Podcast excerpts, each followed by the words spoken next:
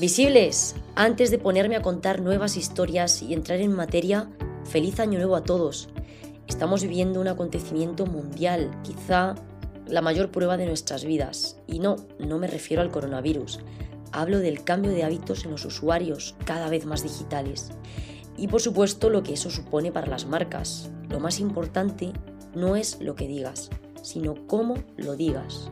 Y lo más entrañable ya no es dónde estés presente, sino dónde te busca el público.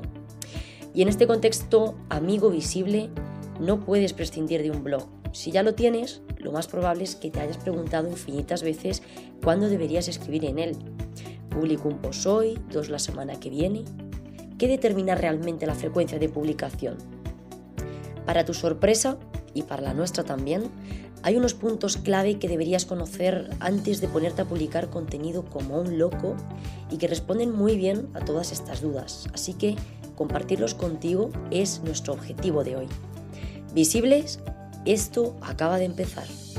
Bienvenido a Marketing, Marketing, Marketing, la plataforma para conversar y debatir sobre la presencia de los negocios en el mundo digital, donde todos buscamos el mismo objetivo ser visibles.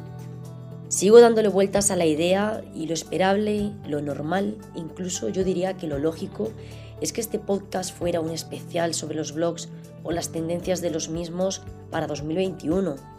Y me tentó mucho la idea, no crean que no, pero al final he decidido no hacerlo. Y os voy a explicar los motivos. Hay infinitas noticias acerca de lo que nos deparará este año, este 2021 y en estas fechas pues han de ser muy pocas las marcas que no han sacado su bola de cristal para hacer pronósticos. Pero esta vez he preferido centrarme en algo que no va a cambiar, sino que ya existe y que seguirá haciéndolo de forma permanente durante mucho tiempo. Así que a ti seguramente también se te ha pasado por la cabeza si tienes un blog eso de cuándo debería publicar en él. Y dirás, pues cuando a mí me dé la gana, que para eso es mío. Y tienes toda la razón, pero al final lo que buscas es generar un impacto, que te lean, que cuando los usuarios terminan de leer un post no se acabe esa relación, esa química, sino que continúe dentro de él, que ese post permanezca en su mente, aunque sea de forma en forma de curiosidad o incluso de incertidumbre. Pero no creas visible que es fácil, no consiste en publicar artículos eh, cada vez que te apetezca sin seguir ningún tipo de planificación o criterio, porque si así fuera, todos seríamos los reyes del contenido y rebosaríamos de visibilidad. Así que quiero hacerte dos preguntas antes de que sigas escribiendo en tu blog. Y la primera de ellas dice así, ¿qué tipo de contenidos publicas?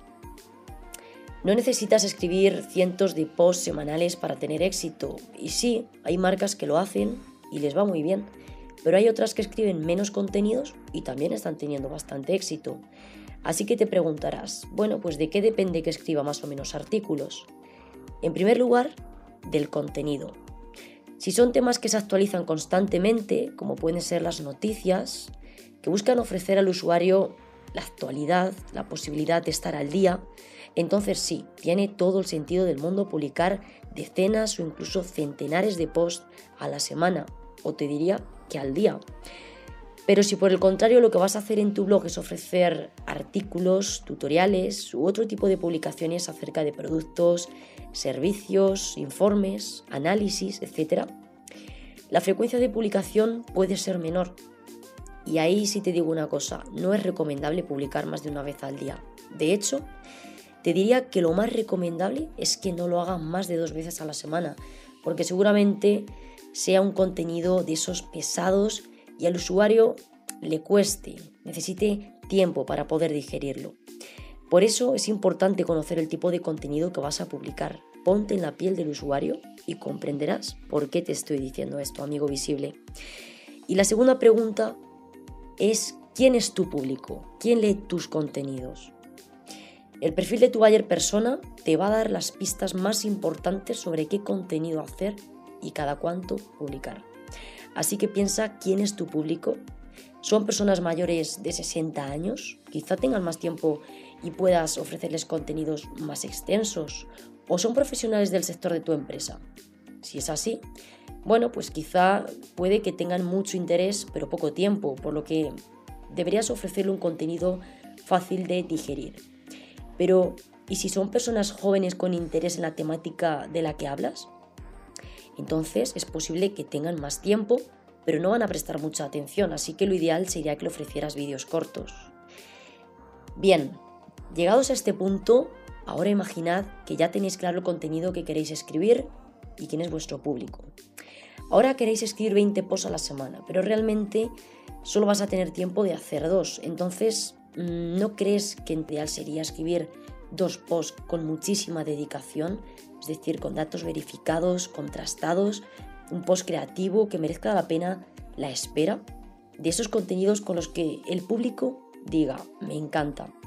Si lo haces, la frecuencia pasará a un segundo plano porque, como siempre te decimos, visible, lo que importa es el valor de lo que escribes, de lo que cuentas, el que merezca la pena ser leído o escuchado. Así que te aseguro que el usuario va a esperar lo que haga falta para volver a leerte. Está bien eso de echar de menos. Si publicases todos los días contenido en tu blog, eso no pasaría de ninguna forma.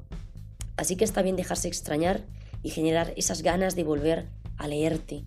Porque como muchas veces te hemos dicho, en el marketing como en el amor, hay que dejarse llevar, hay que fluir, hay que echar de menos.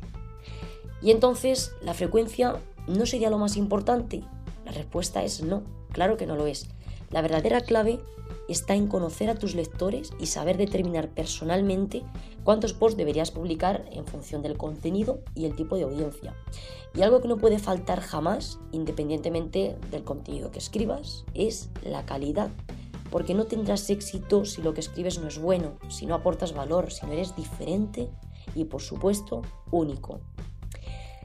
¿Sabes cuándo esperas ansioso a la publicación de la próxima temporada de tu serie favorita? ¿Recuerdas ese momento? Pues haz que tu público tenga esa misma sensación cuando espere tu contenido. Haz que esa espera merezca la pena. Y si consigues no solo que regresen, sino que además participen, tendrás el cielo ganado. Así que, querido oyente, tú que me estás escuchando, ¿qué piensas? Déjanos tus comentarios en nuestros canales, sé solidario y comparte este podcast si has aprendido algo nuevo o si alguna de nuestras palabras te ha hecho clic en la mente. Visibles, hasta pronto. Esto fue Marketing. Acompáñanos en la próxima emisión con un nuevo tema y una nueva forma de ser auténtico. Ser digital, ser original, ser único, ser visible.